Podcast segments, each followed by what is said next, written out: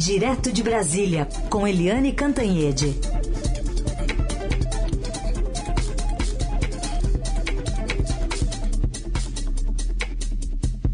Oi, Eliane, bom dia.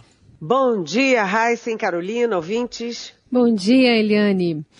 Bom, vamos começar falando então sobre é, a fala do presidente Bolsonaro dos últimos dias, né, passando as, as folgas, né, lá no Forte dos Andradas, aqui no litoral de São Paulo, e a reação do Itamaraty a essa guerra na Ucrânia. Queria entender um pouco mais do que você fala na sua coluna, né, sobre neutralidade, sobre equilíbrio, né, quando na diplomacia cada palavra, cada viés de cada palavra é muito importante. Exatamente. Foi bom, Carolina, você citar a minha coluna de ontem, cujo título é Esquizofrenia ou Dicotomia? Porque, na verdade, o ex-chanceler Celso Amorim diz que a posição do Brasil é esquizofrênica. O presidente fala uma coisa, o Itamaraty fala outra, o vice-presidente da República fala outra, ou o ministro da Defesa, cada um fala uma coisa diferente. Então, Celso Amorim define como esquizofrênica. Já o, e o Celso Amorim foi chanceler na, no, nos governos do PT, né? Oito anos no governo Lula. Já o ex-embaixador em Washington, Rubens Barbosa, que é ligado aos tucanos, que teve muito destaque no governo Fernando Henrique Cardoso, também me disse que é, há uma dicotomia, porque o presidente fala uma coisa e Itamaraty fala outra. O, tanto o Celso Amorim do PT quanto o Rubens Barbosa ligado ao PSDB, ambos é, criticam a posição do presidente, mas defendem a posição do Itamaraty. Então vamos lá. O que que o presidente Jair Bolsonaro diz? Primeiro, ele lá em Moscou, numa viagem, uh, quando todo mundo já sabia que ia ter a invasão, ele correu em risco, inclusive, de estar tá lá e começar a invasão com ele em Moscou, mas nessa viagem o presidente disse que era solidário com a Rússia. Depois o presidente Bolsonaro disse é, que o Brasil tem uma posição de neutralidade. Ora, o Brasil não pode ter uma posição de neutralidade quando a segunda maior potência do planeta, que tem bomba atômica, que é a Rússia, invade e ataca um outro país que não tem nem, não chega nem aos pés em poderio bélico. Ou seja, é o forte contra o fraco, o grande contra o pequeno. E o Brasil tem, tem neutralidade? Não é possível. Então, a nota do Itamaraty, já, a primeira nota, já pedia a suspensão imediata do que eles chamam de hostilidade. Imagina, maior guerra, bomba para lá e para cá, eles chamam de hostilidade, mas pedia suspensão imediata e o reinício de negociações. O Brasil votou no Conselho de Segurança a favor da, da, resolução que puniria, que criticaria, condenaria a Rússia. Essa resolução só não foi aprovada porque a Rússia é membro permanente do Conselho de Segurança e tem poder de veto. Obviamente, a Rússia vetou uma resolução que seria contra ela. Depois o, o, Brasil novamente fez o discurso, o embaixador brasileiro, é, que é o Ronaldo Costa Filho, o embaixador brasileiro na ONU, na ONU, discursou, sim, criticando a invasão, pedindo cessar-fogo imediato e defendendo a integridade territorial dos países, a soberania dos países e o respeito à ordem internacional foi claramente contra a Rússia. Mas no Brasil, o presidente é, é, Jair Bolsonaro continuou dando todos os sinais, claros sinais, de estar com a Rússia. Inclusive de uma forma muito deselegante, né? Porque ele continua chamando o presidente da Ucrânia, o, é difícil falar o nome dele, Vol, é, Volo, Volodymyr, como é que é? Enfim, Volodymyr o Zelensky. Zelensky. Volodymyr, Volodymyr, é, Zelensky, obrigada pela ajuda, de comediante. Sim, o Zelensky foi comediante, era uma carreira decente, foi comediante, foi eleito, tem legitimidade. Né? O presidente Jair Bolsonaro foi praticamente expulso do, do exército, saiu como capitão, sabe?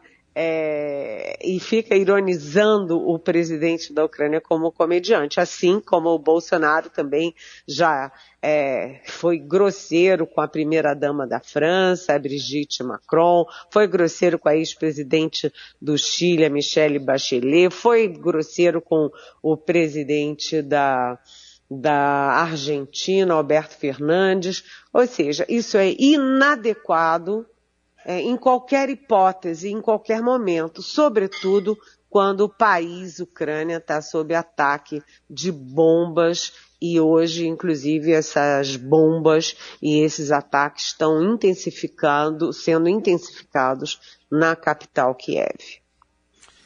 Muito bem, a gente continua acompanhando esse avanço aí sobre Kiev e atualizando as notícias também aqui no portal do Estadão. Bom, Eliane, a gente ouve falar muito da OTAN, Organização Tratado do Atlântico Norte, mas aqui nas águas do Atlântico Sul, a, a maré está mais calma para o presidente, né? Pelo menos no carnaval esteve, né? Pois é, não é, gente? Pois é. é quando a Bahia estava afundada em lama, em dor, em água, em mortes, o presidente Jair Bolsonaro todo dia se deixava fotografar sorridente, alegre, passeando de jet ski nas águas lindas de, de Santa Catarina. Agora o Brasil, é, o mundo em guerra, né? Uma guerra que mobiliza os Estados Unidos, a Europa inteira, a Ásia, a África, todos os países das Américas, né? E o presidente Bolsonaro, no primeiro dia da guerra, deu duas entrevistas sem tocar no assunto e numa delas ficou falando de futebol é totalmente inadequado, né? O mundo inteiro só fala em guerra, preocupado com as pessoas morrendo, bomba na cabeça, e o presidente do Brasil, né, o maior país, a maior economia aqui da América do Sul, é, sabe, dando de ombros. É, agora o presidente tirou férias novamente, foi passear novamente de jet ski. Ele já estava em motocicletas para lá e para cá fazendo campanha, agora está de jet ski para lá e para cá, com as pessoas morrendo, o mundo todo. Os presidentes não estão dormindo, tentando soluções, né? Como disse o embaixador do Japão aqui em Brasília, essa guerra não é um problema só da Europa. É uma guerra que atinge a Ásia, atinge as Américas e, portanto, atinge o Brasil, destacou o embaixador do Japão aqui em Brasília. Né? Atinge o Brasil. Vai aumentar. É, o, bem, o dólar vai sofrer, está sofrendo, as bolsas vão sofrer, a, a importação de fertilizantes, importação de trigo, ou seja, macarrão e pãozinho vão aumentar para o povo brasileiro. E o presidente brasileiro continua em campanha e se divertindo. Aliás, a última vez que ele tirou férias foram alguns poucos dias e ele gastou 900 mil reais do erário público. Né? Então tem que saber é, quanto também ele vai gastar novamente, né? É, já que o presidente gasta 900 reais para tirar férias, o outro gasta 80 mil reais para passar 4, 5 dias nos Estados Unidos com assessor, que é o secretário da Cultura. Agora também a imprensa já diz que o, o ministro do Turismo vai com cinco assessores para o Vaticano, para passear no Vaticano, porque nem agenda com o Papa eles têm. Quanto custa para o povo brasileiro viajar o, o, ministro do Turismo com cinco assessores para o Vaticano para não fazer nada? Sabe? Então, tá uma farra com dinheiro público e na hora errada, porque guerra é dor, é morte, é destruição, né, gente?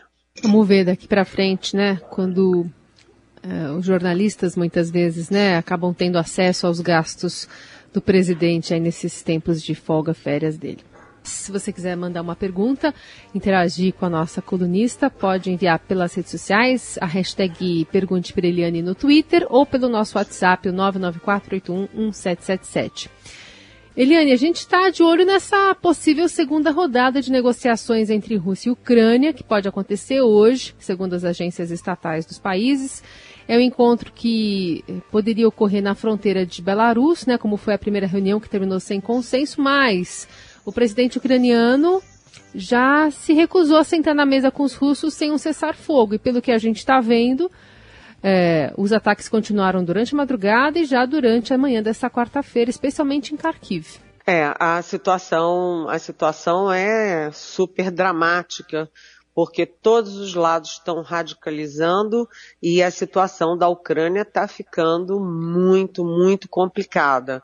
Né? Aquelas imagens de satélite de 64 quilômetros é, de tanques e tropas russas é, na Ucrânia, realmente aquilo é chocante, né? As imagens da explosão uh, na segunda, de um prédio do governo, é, na segunda maior é, cidade do, da Ucrânia, os, uh, enfim, a, a, aproximação super, super é, é, apreensão que a gente sente quando vê a aproximação é, das tropas de Kiev, que é a capital da Ucrânia, ou seja, tudo isso é muito grave. E de outro lado, né, o presidente dos Estados Unidos, o Joe Biden, fez o primeiro é, Estado da União, né, aquele pronunciamento que os presidentes fazem é, no início do ano, e ele nesse nesse pronunciamento avisou que os aviões russos estão proibidos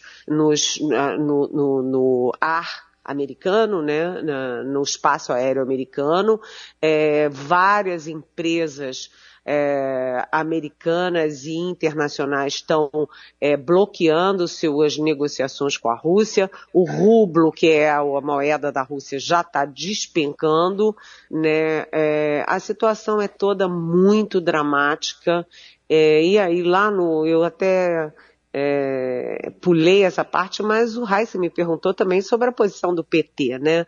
Aqui é. no Brasil é curioso porque essa situação horrorosa, dramática, uma guerra a essa altura parece uma coisa tão medieval, né? Um país, uma potência como a Rússia invadir a Ucrânia, querer anexar a Ucrânia, sabe? É uma coisa inacreditável, mas é, essa guerra divide tanto os bolsonaristas quanto os petistas. O PT chegou a publicar é, durante três horas, pelo menos, um post é, defendendo a Rússia, se posicionando a favor da Rússia. E depois retirou porque a reação foi, é, foi é, tremenda, né? Na verdade, é, quem defende, tenta defender a Rússia, que é indefensável, explica que a Rússia, desde a é, da União soviética, né, desde o comunismo, ela tem uma espécie, sofre um preconceito da comunidade internacional, um preconceito contra o Ocidente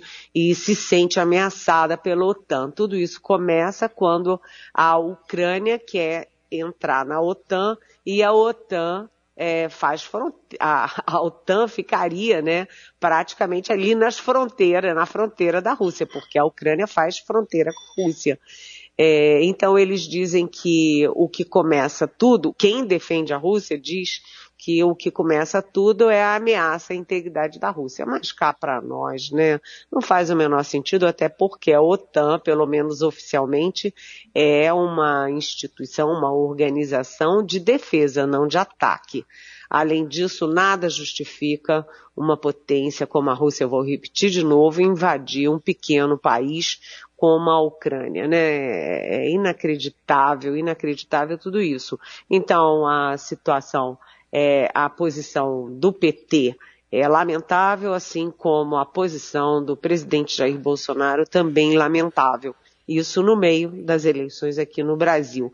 Agora, ah, vamos torcer para ter algum tipo de negociação, porque o tempo está correndo e as vidas na Ucrânia, os prédios, a economia, a sustentação do país, tudo isso vai ficando cada dia e cada hora mais difícil, né, gente? Muito bem. Aliás, sobre a guerra tem pergunta de ouvinte também, pergunta até de áudio. O Ricardo mandou uma pergunta sobre a guerra da Ucrânia e as suas consequências. Vamos ouvir. É Ricardo de Atibaia. Que efeito prático tem a resolução da Assembleia Geral da ONU condenando a Rússia? Outra sobre efeito prático sobre as sanções impostas. Elas não parecem muito fracas, já estão em vigor. O que que isso vai realmente impactar a Rússia? Oi, Ricardo. Excelentes perguntas e são perguntas que são feitas no mundo inteiro, no mundo inteiro. Muito obrigada por trazer essas questões aqui na nossa manhã. É, primeiro, é, são várias instâncias, né?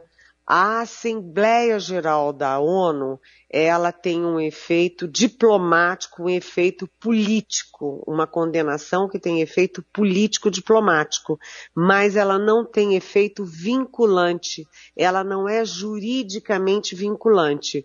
Nenhum país é obrigado a seguir é mais, é, tem mais um efeito moral, portanto. O que teria um efeito vinculante seria uma decisão do Conselho de Segurança. Mas o Conselho de Segurança está é, asfixiado porque, como eu já disse, a Rússia é um dos cinco países membros e esses cinco países membros têm poder de veto e, portanto, a Rússia veta uma resolução de condenação a ela própria. É, quanto às sanções, né, as pessoas dizem, ah, as sanções não adiantam de nada. As sanções não levam a coisa nenhuma. Foi, por exemplo, a posição do vice-presidente brasileiro, que é o general da reserva Hamilton Mourão, que defendeu o uso de força. Mas é, não é bem assim, né? Você vê que as sanções contra a Rússia estão sendo muito poderosas. Estão sendo contra os bancos, sobre é, é, os bancos, sobre as empresas, sobre as pessoas, inclusive o próprio Putin e o próprio Lavrov, que é o, o chanceler deles, ou seja, eles não podem movimentar dinheiro no exterior. E isso significa que os próprios magnatas russos começam a pressionar a Rússia. Né? É, o rublo já, já disparou, a inflação vai aumentar, os juros vão aumentar. Ou seja, o espaço aéreo russo está é, tá proibido. É, a Rússia não está com canal para exportar seus produtos, nem para importar produtos é, fundamentais para o país. Portanto, né, uh, é aquela história. Eles vão dizer, não, não afeta, mas afeta sim.